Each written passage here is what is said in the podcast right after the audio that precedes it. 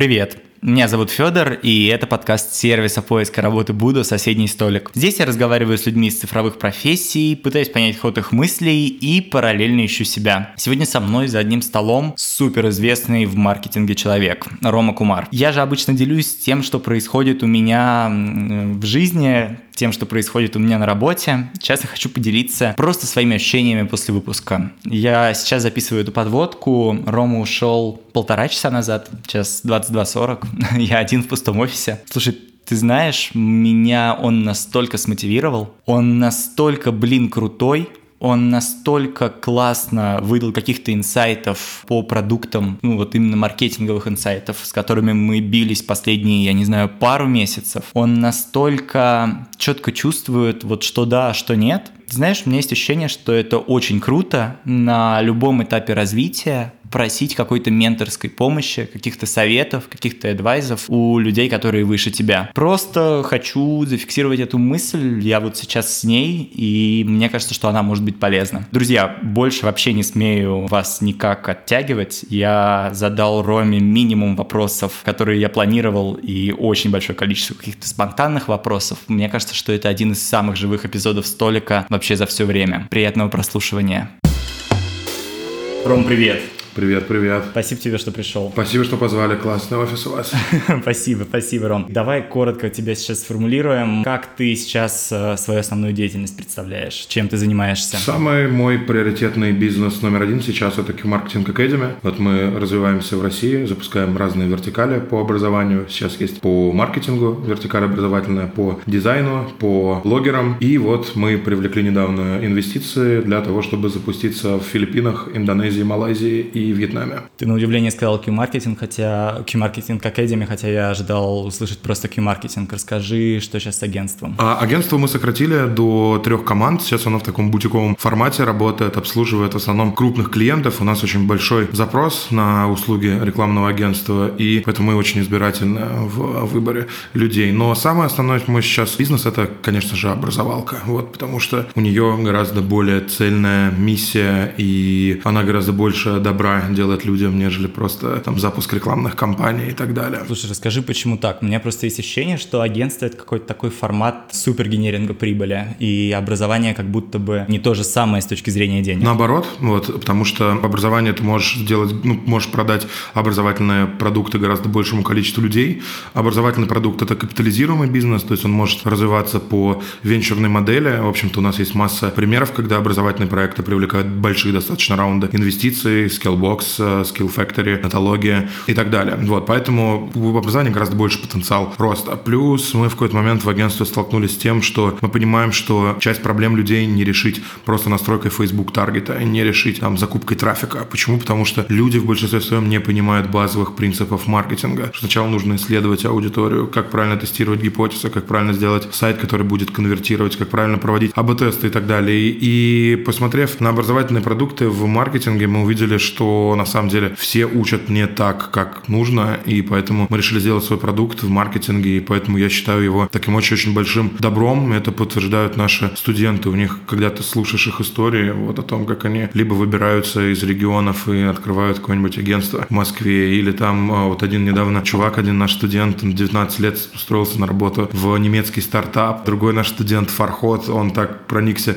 продуктом, что запустил в Узбекистане Q-Marketing Academy. Вот, мы сейчас с ним запартнерились. Ну, короче, у нас таких историй просто каждый день. Такая история мне приходит, и это, конечно, прям очень круто. Не знаю, это дает какую-то такую эмоцию, которая гораздо ценнее вообще любых денег. Mm-hmm. Ты реально помогаешь человеку выбраться из жизненных обстоятельств, вот, и стать более уверенным в себе и получить профессию классную. Потому что, ну, маркетолог — это классная профессия, мне кажется. Можно работать где угодно, платят хорошо, востребованность на рынке просто космическая, всем нужен маркетолог. Ровно при этом сейчас очень большое количество курсов, и часть из них стала каким-то прям скамом, знаешь, то есть они да. пытаются продавать э, какой-то абсолютно булшит. Э, расскажи, как понять вообще курс булшит или нет? Слушайте, лучше всего это пообщаться с людьми, которые проходили этот курс. Вот, самое прям простое. Просто написать на разных форумах, э, в комьюнити, в Телеграме, в группах на Фейсбуке. И есть здесь люди, которые, кто проходил такой-то и такой-то курс. Вот, и собрать у них обратную связь. Насколько ожидания совпали с реальностью, насколько реально удалось получить востребованную профессию, насколько структурирована подача знания, не каша в голове. Это вот прям самый, самый надежный способ, потому что скама действительно просто гигантское количество. Ну, все поняли, что маркетологи нужны всем, вот, и все бросились продавать целопаты. Мы перед тем, как делали наш э, курс, мы купили все программы по маркетингу в мире, которые есть. То есть там Digital Marketer, Demand Curve, Upgrade индийский и так далее. Посмотрели все, что есть на рынке, поняли, что это полный трэш. Вот, и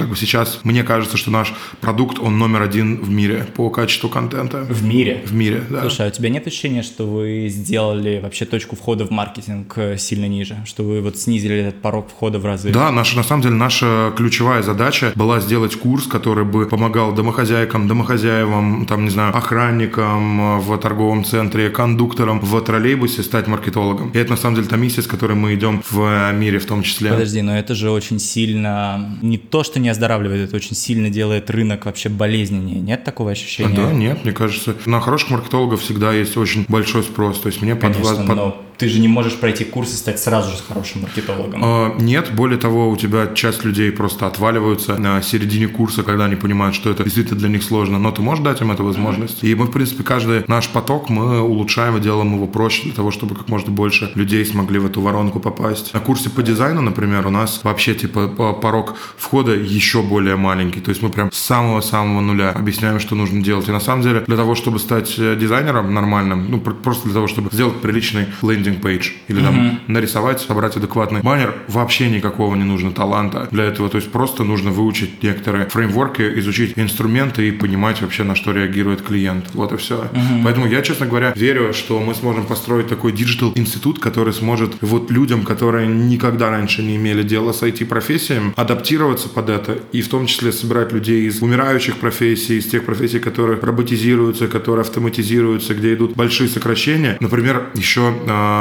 для сегмента людей, которые пожилые люди. Да, вот. да. Вот, представь, да, человек работает на заводе 30 лет, и вдруг там, не знаю, вместо него покупают какого-нибудь супер крутого робота, mm-hmm. вот, выгоняют его там и 50 его коллег. Что ему делать на рынке труда? Прямо сейчас ему 50 лет, 50 лет чувак еще, ну, нормально может работать, на самом деле, это адекватные, мозги работают, будь здоров, как бы мотивация, ну, наверняка Конечно, есть. есть да. Вот, поэтому мы хотим для такого сегмента людей тоже сделать простой очень вход в IT-профессию. Слушай, ну вот к э, таким возрастным, наверное, Сорину назовут так сотрудникам, мы еще вернемся. Я знаю, что есть довольно ужасающая статистика по отношению количества отваливающихся людей из курсов. Ну, то есть я знаю, что буквально там у скиллбокса, у нетологии бывают там 11% досмотренности, 20% досмотренности. 50% у нас. У вас 50. Да. Но это же все равно на самом деле невероятно мало по отношению к тому, что люди купили курс за там 130 тысяч рублей, угу. и, и они просто, ну, как бы половину из этого не используют. И еще не очень понятно, как они посмотрели эти 50%, которые они уже посмотрели. Расскажи, как вы с этим, во-первых, боретесь, во-вторых, что ты на эту тему думаешь, как максимально вовлечь людей? Вовлечь людей может только интересным контентом и применимостью его к их жизни. Mm-hmm. Вот. Но я не считаю, что мы должны за уши протаскивать людей. Вспомни про фитнес-абонементы.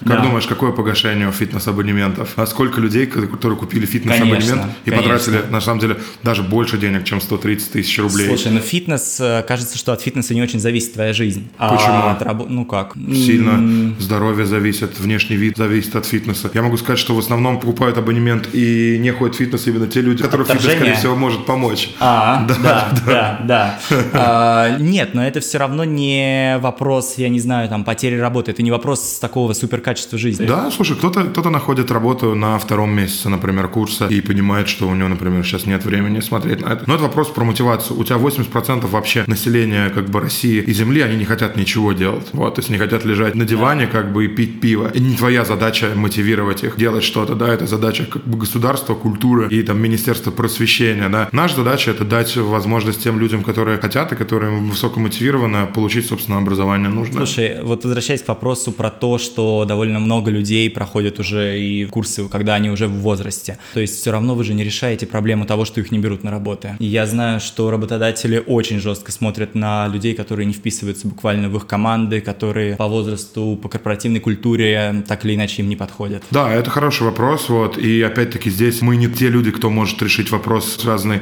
с работодателем, потому что там фаундеры стартапов и компаний, да. у них как бы ну, свои тараканы в голове. Вот. Единственное, что мы можем сделать, это дать людям максимально, максимально знаний. Вот. Если человек замотивированный, то он получит эти знания и сам сможет получать заказы. В том числе можно же работать на фрилансе. Можно работать работать на удаленке. Можно вообще наврать про свой возраст и пойти работать в стартап, где у тебя там, я не знаю, с тобой заключен какой-нибудь там договор, где не фигурирует твой возраст. Mm-hmm. На самом деле есть масса способов. Вот у нас, кстати, один как раз-таки а, чувак, который проходил наш курс, ему было, по-моему, около 56 лет. Вот он замечательно после этого чувствовал себя на Юду и на Профиру, mm-hmm. собирая заказы на фриланс. Mm-hmm. Вот, и говорил, что, конечно, в итоге он около то ли 150, то ли 200 тысяч в месяц поднимал на фриланс-заказах. И, кстати, жаловался мне на тему того, что, блин, а мне хотелось бы поработать в компании, но, типа, не берут. чертов эйджизм, да. да, и так далее. Вот, не знаю, наверное, должно что-то у человека э, там щелкнуть в голове. Мы, если что, открыты, кстати, к вот, мы, мы вообще не смотрим Какой ни на возраст, самый на... высоковозрастный сотрудник? К нам, к сожалению, не откликаются а. высоковозрастные сотрудники. Да, ну, видимо, из-за специфики того, что мы делаем. Но вот если кто-то послушает ваш подкаст, вот, и... Было бы круто. Да, то, в общем, welcome, пишите мне там в Фейсбуке, где угодно, я с удовольствием. Я потому что считаю, честно говоря, что, блин, почему, почему президентами Америки там люди становятся там в 70 лет? Да, да. Почему, да? Я думаю, большинство людей в России считают, что в 70 лет ты уже как бы спятил. Угу. Вот. А на самом деле, как бы у тебя, наоборот, ты приобрел такой гигантский опыт. У нас работали э, люди в компании, которым было 40 лет, да, я, в принципе, сам не так далек уже от 40 лет. И всегда, когда мы штормили, когда у тебя на что, брейншторме были там, условно говоря, зумеры 18-летние, да. там, типа мы, типа 25-35, там, и вот люди 40 лет всегда вот очень крутой симбиоз идей происходил. Вот поэтому я думаю, что большой потенциал есть в этом сегменте. Угу. И для работодателя в том числе. Поэтому, если вы работодатель, обратите внимание, уж лучше их нанимать, чем гребаных зумеров, потому что зумеры, зумеры не умеют работать нормально, они недисциплинированные и так далее. Да. Скажи это ребятам, у нас средний возраст 22, наверное, я не знаю. Ну вот, да. Слушай, у меня, наверное, к тебе такой вопрос. Расскажи, вот откуда у тебя появилась эта позиция того, что надо работать, того, что надо Сорину ебашить? У тебя же, ты говоришь о том, что там, я не знаю, 20% населения Земли, только эти люди понимают, что надо вкалывать. Откуда у тебя это идет? Это из детства? Слушай, да, у меня просто, понимаешь, я как бы не из обеспеченной семьи, и я постоянно находился в коллективе людей, которые так или иначе богаче, чем я. Сначала в, там в школе при финансовой академии, я был, наверное, одним из самых бедных в классе, потом в институте, где у нас там на парковке стояли Бентли, вот, э, училась там uh-huh. то ли любовница, то ли жена губернатора какого-то Красноярского края, которая с охраной сидела на лекциях. Ну, короче, там было дичь, просто куча, куча, куча, куча мажоров, вот, не очень умных. И я понимал всегда, что все, что у меня есть, как бы, это мое время, и то, как я его инвестирую, от этого все зависит. И в какой-то момент я просто начал понимать, что в этом есть ценность. То есть я понял, что чем больше я работаю, тем я больше получаю. Чем больше я, как сказать, не, не выпендриваюсь, а, знаешь, веду себя как выскочка вот в плане работы. Типа, Позволяешь дайте... себе что-то. Ну, не, не, знаешь, как, ну, типа, на работе. Дайте да. мне еще больше задач, mm-hmm. дайте мне еще больше задач. Я хочу, я хочу сделать это вот по-другому. Я хочу, вот на самом деле, условия задачи это полная хрень. На самом деле, ее нужно сделать вот так вот. Я понимаю, что вот таких людей, вот именно у них все получается. Вот, и, например, вот очень интересный кейс, в, когда я работал в Тинькофф банке, там было очень немного людей, кто оставался, знаешь, типа работать после там 8 часов вечера. Mm-hmm. Вот. И вот все эти люди, кто оставался тогда в 8 часов вечера, сейчас они там вице-президенты или там владельцы акций. И вот это как бы прямая корреляция. Ты там ебашишь, ты получаешь дофига бабок, признания там и так далее. Угу но при этом надо как-то не выгореть. Слушай, да, э, с выгоранием э, тяжелая тема. Я раньше не, я раньше очень не уважал людей, которые выгорают. Mm-hmm. Вот я еще думал, фу, блин, то типа ты выгорел, чувак, значит просто у тебя нет цели, у тебя недостаточно мотивации, ты лох. Mm-hmm. Вот и поэтому с презрением относился вот к подобного рода вещам. Потом я сам выгорел. Расскажи, как это было. А, слушай, это было в конце года 2020 вот было несколько неудач, очень очень много работал, и в какой-то момент я просто, ну и плюс была годовщина там со смерти моего лучшего друга, вот, и что-то, и у меня, короче, прям уничтожило, вот, я перестал, короче, чувствовать смысл во всем, что происходит. Это очень ужасное состояние, когда тебе... Не понимаешь, зачем ты это делаешь, условно. Тебе тяжело вставать с кровати, у тебя гораздо меньше энергии. У тебя на выполнение той задачки, которая у тебя раньше щелкалась как орешек, вот, выходит, типа, в два раза больше энергии и так далее. Сколько лет тебе было? 31. Mm-hmm. Вот, 31. И я понял в этот момент, что да, есть есть такая штука, как ресурс, он, правда, ограничен, вот, и нужно делать, нужно инвестировать еще дополнительно время, силы, деньги в его подпитку. Вот, спасли медитации, психотерапия, а, прогулки на свежем воздухе и небольшое переключение в сторону хобби. Что у тебя сейчас изменилось после того момента? Как ты, может быть, какие-то принципы твоей работы, вообще жизни в целом? А, я стал немножко больше прислушиваться к себе, к своему телу. Угу. Вот, я стал лучше, как, как мне кажется, распределять свое время. Я стал четче выставлять границы в плане э, работы, задач. То есть я уже не принимаю все задачи, в которые меня валятся. Вот. Я стал лучше приоритизировать их. Вот. Но при этом как бы объем задач он не уменьшился. То есть я переструктурировал. Ну, на самом деле, как бы, да, очень часто ты из-за некачественного тайм-менеджмента ты берешь себе много задач, и тебе достаточно просто более детально и подробно переприоритизировать их для того, чтобы делать столько же и быть таким же эффективным. Да. Но, типа, просто э, правильно как бы э, пересобрав то, из чего твой день состоит. Угу. Вот. Плюс внедрил каждодневные медитации. Вот начал тратить время там на те вещи, которые не связаны с работой, вот, но угу. которые дают мне энергию. И вообще супер себя чувствую сейчас. Расскажи про границы. Твои двери сейчас всегда открыты? А, нет, у меня гигантское количество сообщений в Телеграме, в Фейсбуке, в Инстаграме, то есть их очень много. Если отвечать на них на всех, то можно, ну, не знаю, полноценно, например, там часа три убить. Да. Вот. И поэтому я просто перестал на некоторые сообщения отвечать. В, на Инстаграм на моя сотрудница, которая ведет мой SMM-аккаунт, она полностью разгребает мой Инстаграм, вот, mm-hmm. и все-все-все оказалось гораздо более успешно. Я э, меньше стараюсь погружаться в операционные задачи. Там, где мне нужно делать руками, я практически всю ручную работу делегирую. Вот, работаю по факту только мозгом. Mm-hmm. Вот, ну, то есть там, где нужно что-то подумать, что-то придумать, где-то там проработать какие-то гипотезы, но уже никогда там не пишу самостоятельно там письма, не там пишу процессы, не описываю. Вот, то есть я, короче, то есть стал... ты просто устно и дальше? Да, да. То есть я типа говорю, чуваки, подключайте меня там вот на такое-то такое-то обсуждение, вот я генерирую гипотезы, они их записывают и, собственно, притворяют в жизнь. Из чего состоит твой день в целом? А из чего состоит мой день? Значит, я встаю, первый час у меня без экранов всегда. Вау. Да, первый час без экранов, ни в коем случае нельзя сразу же браться за телефон, это руинит твой настрой, поэтому первый час медитация, а, там у меня еще есть штука, когда ты проговариваешь свои цели, угу. вот, для того, чтобы от них не отступать. Словная аффирмация. Наверное, ну, наверное, да, угу. может быть, может быть. После этого а, завтракаю полноценно и где-то часиков в 9.30 или в 10 я, собственно, сажусь, начинаю работать. Я сейчас, чтобы не терять сноровку, веду сам рекламные кампании в Индии. Mm. Вот, мы запустились в Индии. Да. Вот, мы веду сам рекламные кампании в Индии ручками для того, чтобы заодно не быть, знаешь, чуваком, который там рассказывает, да, чем, а, сам, знает. а сам mm. делает. Вот, вот я не такой, вот, я, если что,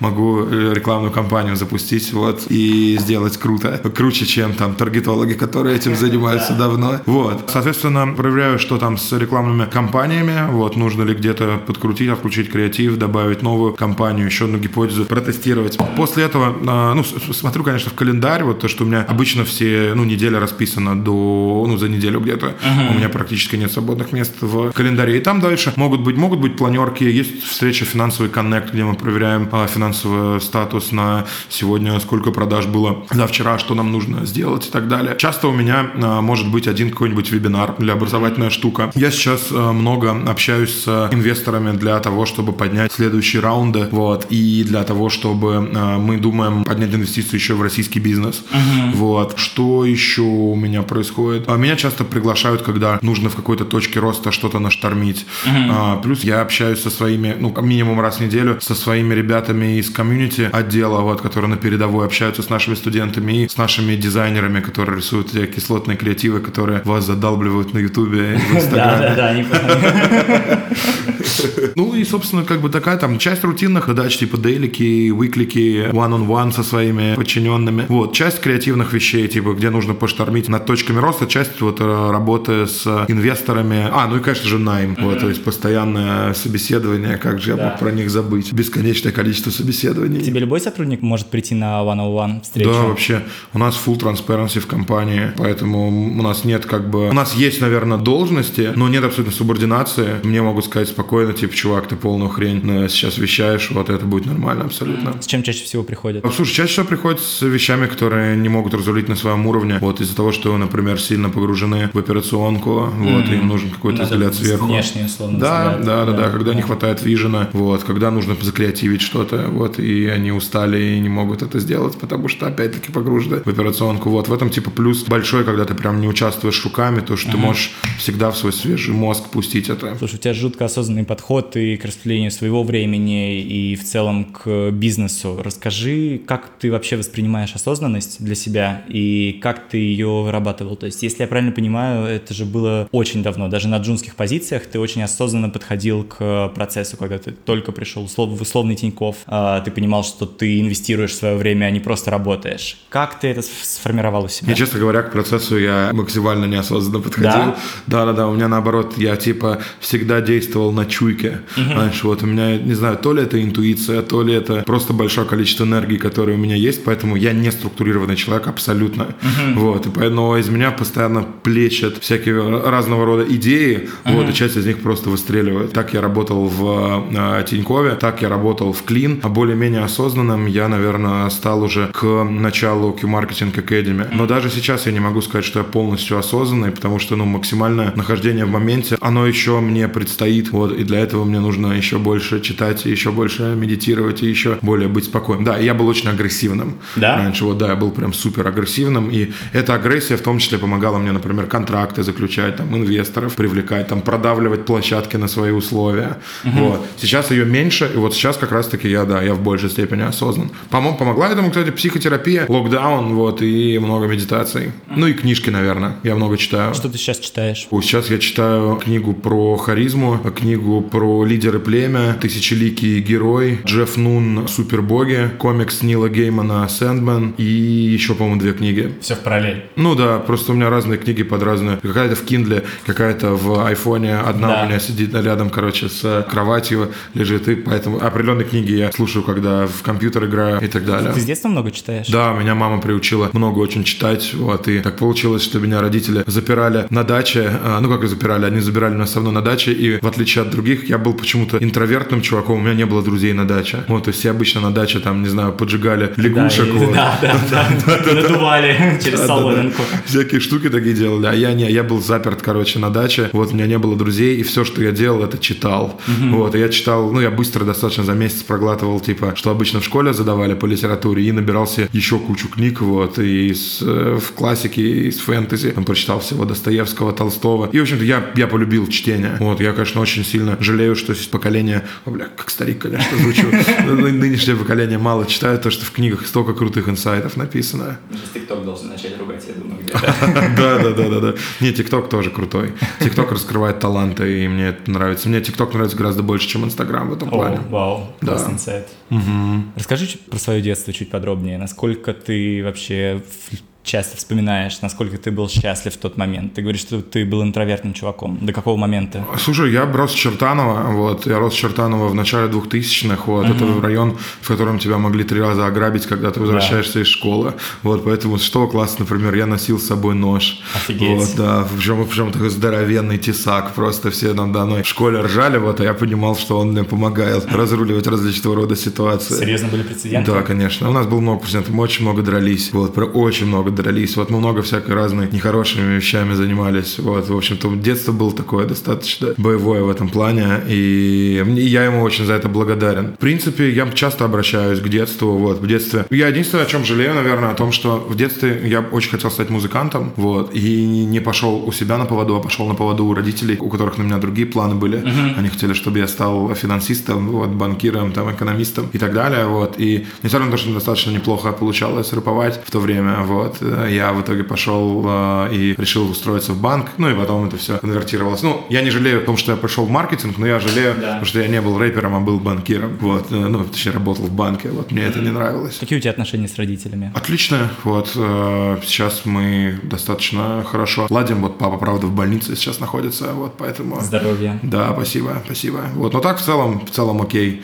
Как бы, папа, правда, всегда меня челленджил по поводу там, моих профессий. Вот, вот, Серьезно? Да, да, да. Я помню, когда из Ситибанка переходил в банк открытия, он говорил мне о том, что фу, ты переходишь в какой-то галимый русский банк. Вот он, когда я приходил в Тинькофф банк, он говорил, фу, кто такой Тинькофф, что это за пельмени, короче, и пиво. Зачем ты переходишь туда? Когда я переходил из банка в Клин, вот он сказал мне, типа, о, ты что, будешь работать уборщиком? Да. Мне стыдно будет своим друзьям про тебя рассказывать.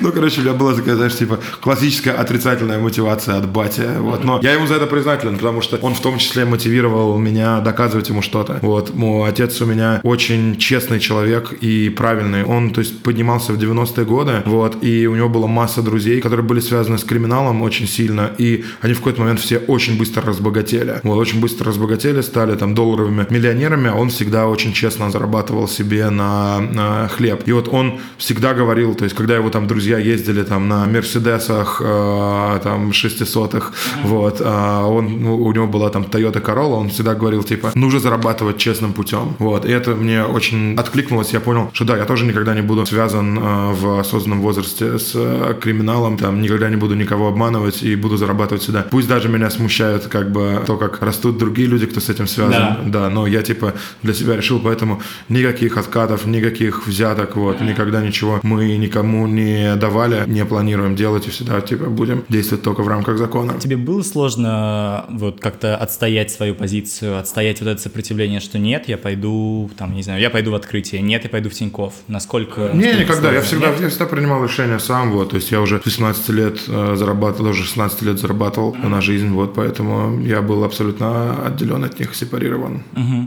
Слушай, ты супер открытый, расскажи, насколько тебе в целом это сложно дается, вот это построение личного бренда, насколько оно, скажем так, наиграно или оно тебе очень органично, и ты вот, как, как, как ты вот от этой детской интровертности перешел к такому супер открытому чуваку, который может говорить, мне кажется, на любые темы? Ну, слушай, это очень хороший вопрос, ты знаешь, я в школе был очень-очень застенчивым чуваком, uh-huh. вот, и у меня из-за этого было очень много проблем. Уже в старших классах школы я стал более-менее как бы социализированным, uh-huh. вот, типа, он связался с плохой компанией, мне это помогло, oh. вот, очень сильно как раз-таки раскрыться. И в какой-то момент, когда, когда я поступал в, в институт, и я понял, что как бы я начинаю с точки ноль, вот, и я больше не хочу быть, короче, зажатым, закомплексованным чуваком, злым на весь мир. Я, uh-huh. короче, собираюсь быть, типа, веселым, крутым, классным, короче, душой компании и там и так далее. Вот это был такой первый большой свич, uh-huh. вот, который я сделал. Если говорить на твой вопрос, отвечать про личный бренд. Слушай, сейчас, честно говоря, тяжеловато. Вот, uh-huh. я сейчас прорабатываю эту тему с психологом. Знаешь, что тяжело? Меня, короче, начали узнавать люди на улицах, uh-huh. вот, и меня каждый день узнает какой-то человек, вот. И э, недавно в лифте меня узнал сосед. И мне вот это вот немножко тяжеловато дается. Почему? Потому что, ну, я обычно иду там из точки А в точку Б, у меня расписан весь день, когда кто-то говорит, эй, чувак, я тебя видел в рекламе, я твой подписчик в инстике, давай сфоткаемся с тобой. Я такой, типа, оу-оу-оу, ну, мне немножко, типа, тяжело свои да. границы приоткрывать. С другой стороны, я понимаю, что это, ну, достаточно честная сделка. Если я становлюсь популярным, вот, то у меня уже, как бы, ну, нет особо права на личную жизнь, вот, я должен понимать, что, как бы, на кон ставится в том числе моя личная граница. Поэтому я, как бы, вот это то, с чем мне пока очень тяжело, вот, uh-huh. но я с этим обязательно проработаю. Uh-huh. Пора привыкать, короче, к жизни. Да. Ну, правда, я скоро в Мумбай переезжаю. Ого. Да, да, да. Вообще с концами? Да. Класс, очень угу. много решения. А у нас в Индии очень неплохо идет сейчас все. Угу. Мы сейчас привлекаем раунд в тот проект и будем э, развиваться на рынке Мумбаи, ну, на индийском рынке угу. в том числе. Вот, поэтому плюс мы же запускаем сейчас Малайзию, Индонезию, Филиппины и Вьетнам. Угу. Вот, и оттуда гораздо проще управлять, потому что меньше часовая разница. Если что, два с половиной часа лета угу. до туда. То есть я буду путешествовать в этом году, скорее всего, по разным странам Азии. Угу. Угу. Это очень круто. Я, я всегда мечтал. Вот повозить, попутешествовать. Слушай, я хочу поговорить с тобой про то, насколько тебе помог универ. У меня сейчас у самого какое-то такое очень скептическое отношение к универу. Я учусь в вышке на журналистике, и это, знаешь, это, это отстой. Вообще нисколько. То есть я думаю, что я просто вот эти вот в это время просто выкинул в мусорку. Серьезно? Да, серьезно. Я думаю, честно говоря, у меня есть теория, я думал об этом на тему того, что вся система, ну, Skillbox зарабатывает сейчас там по миллиарду рублей в месяц, говорит о том, что как бы вся история с универами, она все, она mm-hmm. закончилась закончилось.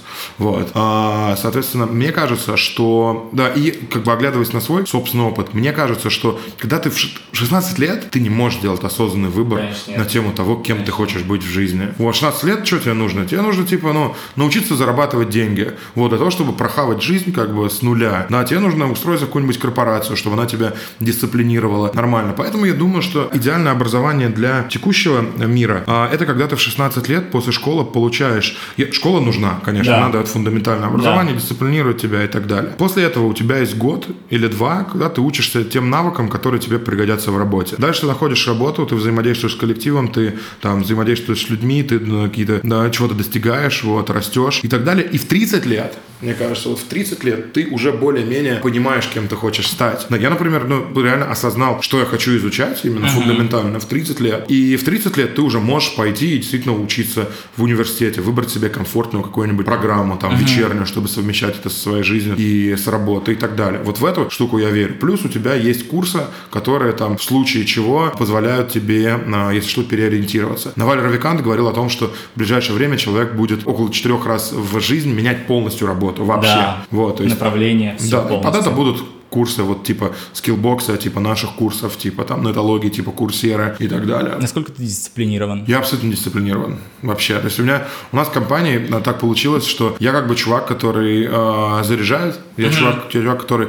идет с мачете и рубит э, лес. Да. Вот. При этом есть Игорь, вот, он человек, который отвечает за операционку, мой партнер и друг. Вот, он, собственно, наоборот, полная противоположность моя, он полностью в операционке, он как бы строит дома из тех веток, которые я нарубил, да, и из тех бревен. И есть Саша. Саша сочетает в себе все хорошее и плохое от меня и от Игоря. Угу. Вот. И он, собственно, как может и в операционке э, фигачить, так может и продавать хорошо и так далее. То есть у нас поэтому с этой точки зрения очень-очень сбалансированно да. состав фаундеров. Тебе мешает твоя недисциплинированность в целом по жизни? Вот если не, не про работу, дай, дашь какой-нибудь пример? Да, мешает, конечно. Ну, то есть банально это здоровье. Да, для того, чтобы быть здоровым, ты должен быть дисциплинирован в еде, в привычках. Я абсолютно дисциплинирован не в еде, не в привычках, и это отражается там на моем здоровье. Mm-hmm. Вот, сейчас мне нужно там пить определенное количество таблеток каждый день. Я вот опять поехал на встречи и забыл про них. Mm-hmm. Вот, там, я не симулирую то, что я могу там, не знаю, моя жена меня часто ругает за то, что э, я не могу спланировать наш отпуск. Mm-hmm. Вот, потому что как только мы планируем отпуск, у меня сразу же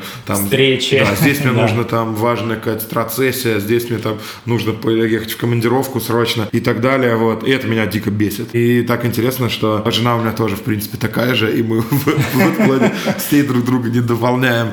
Вот. Но ничего страшного. Типа, я понимаю, что это моя сильная сторона, с одной стороны. То есть, если мне стать дисциплинированным сейчас, то я, скорее всего, похерю как бы то, те классные качества, которые во мне есть. Слушай, сори за вопрос, можем его вырезать, если дискомфортно, но ты же сильно изменился за последние годы вот с точки зрения здоровья и таких штук. Расскажи, насколько тебе это мешает вообще? Слушай, э, честно говоря, да, очень сильно из-за стресса в основном. Причем да. у меня был такой, знаешь, типа тяжелый период в агентстве, вот э, из-за которого я очень сильно потолстел. Потом mm-hmm. поехал в клинику, в клинике я похудел на сколько на 40 килограмм. Вот, и потом опять отъелся во время пандемии. Мне не мешает это в плане того, что как бы я этого не чувствую вообще. То есть это никак на мою работоспособность не влияет, но мне нужно этим заниматься вот именно с точки зрения а, здоровья. Конечно, крутой очень тренд сейчас на бодипозитив да. вот, и так далее, но, чуваки, типа, это очень сильно чревато серьезными последствиями. Поэтому я сейчас э, пробую разные штуки вот, для того, чтобы превратиться в того классного парня, который был там буквально 4 года назад. Тебе мешает это как-то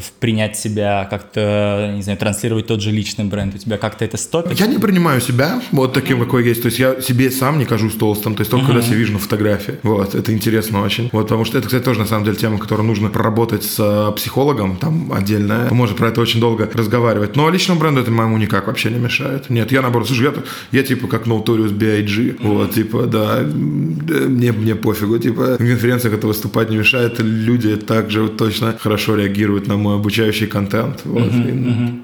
Мне кажется, это никак не может помешать. Да, ты сам себя идентифицируешь как человека, который вот рубит мачете все вокруг. А, расскажи, насколько у тебя смелое окружение, насколько вот такие же люди тебя окружают с точки зрения друзей, с точки зрения вообще и родственников в том числе, тех, с кем ты сейчас общаешься вообще. В своей компании я самый лох. Вот, Серьезно? Да, да, да, да. И это очень прикольно, вот, потому что это очень важное чувство, угу. вот, когда у тебя компания, в которой ты, э, типа, не знаю, меньше всех зарабатываешь, угу. или меньше всех размер бизнеса и так далее. Потому что тебя постоянно подстегивает Пушит, вот, да. для того, чтобы совершать разные всякие новые штуки. Вот я всегда формировал свою компанию еще со времен Тинькова э, из людей, э, к которым мне хотелось бы стремиться. Я поэтому практически не общаюсь со всеми школьными друзьями угу. своими, вот, потому что они далеко остались сзади. Вот, э, и я общаюсь вот с теми, кто действительно сильно круче меня. И мне это очень сильно помогает, вот, вдохновляет, заряжает, дает энергию, вот, дает спокойствие определенного рода. Слушай, тот же переезд, это тоже какой-то апгрейд для тебя? Да, слушай, я очень много на самом деле на него возлагаю надежд. Для меня это прям вот как новая глава книги. Мне кажется, я трансформируюсь достаточно сильно, находясь в другой стране. Я обрежу вообще практически все свои коннекшены, ну, реально физические. Да. Вот, это, мне кажется, я там смогу реализовать какие-то новые свои идеи,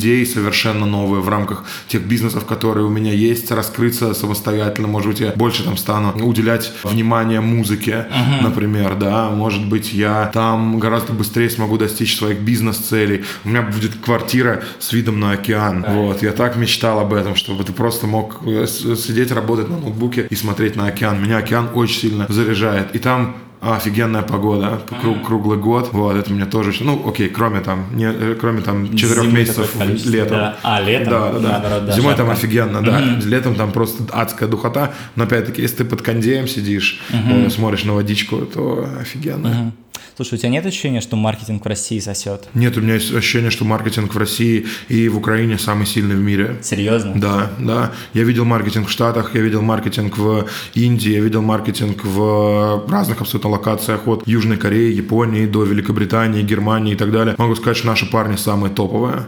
Как так получилось? А, так получилось из-за того, что у нас очень высокая конкуренция и достаточно маленький рынок, особенно в Украине. В Украине вообще практически нет внутреннего рынка. Угу. Когда у тебя очень большая конкуренция и маленький рынок, вот это заставляет тебя либо идти на внешние рынки вот, угу. и рубиться там без знаний и опыта, либо же рубиться с другими чуваками на, на внутреннем рынке. И из-за этого тестировать гораздо больше гипотез, искать разные совершенно подходы. Ну, у нас суровая реальность. То есть, да. Да, если ты там плохой маркетолог, ты не выживешь на рынке. Да. Вот, потому что просто будет нечего есть. Да, ну ну или в какой-то момент у тебя кончатся клиенты, да, которым ты сможешь некачественный сервис оказывать. Вот, поэтому наши ребята, они самые топовые, я считаю, что они номер один в мире. Угу.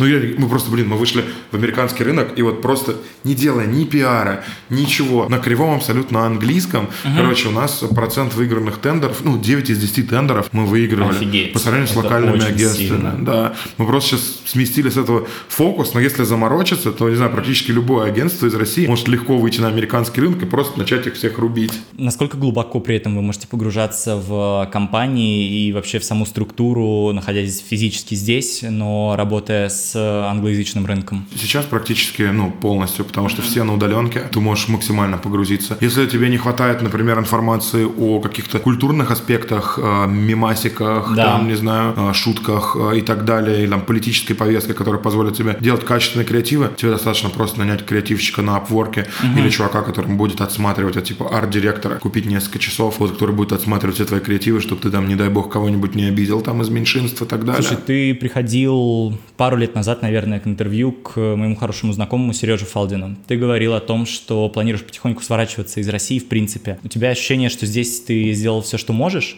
Или это просто желание как-то расширяться на какой-то западный рынок? И как вообще сейчас с этими планами? Я хочу глобальную компанию очень сильно построить. Вот. При этом, как мне кажется, в текущей ситуации очень опасно иметь бизнес только в России. Да. Вот, потому что, ну, блин, завтра отключат Facebook, послезавтра отключат Twitter, да, интернет, в конце концов, могут mm-hmm. отключить.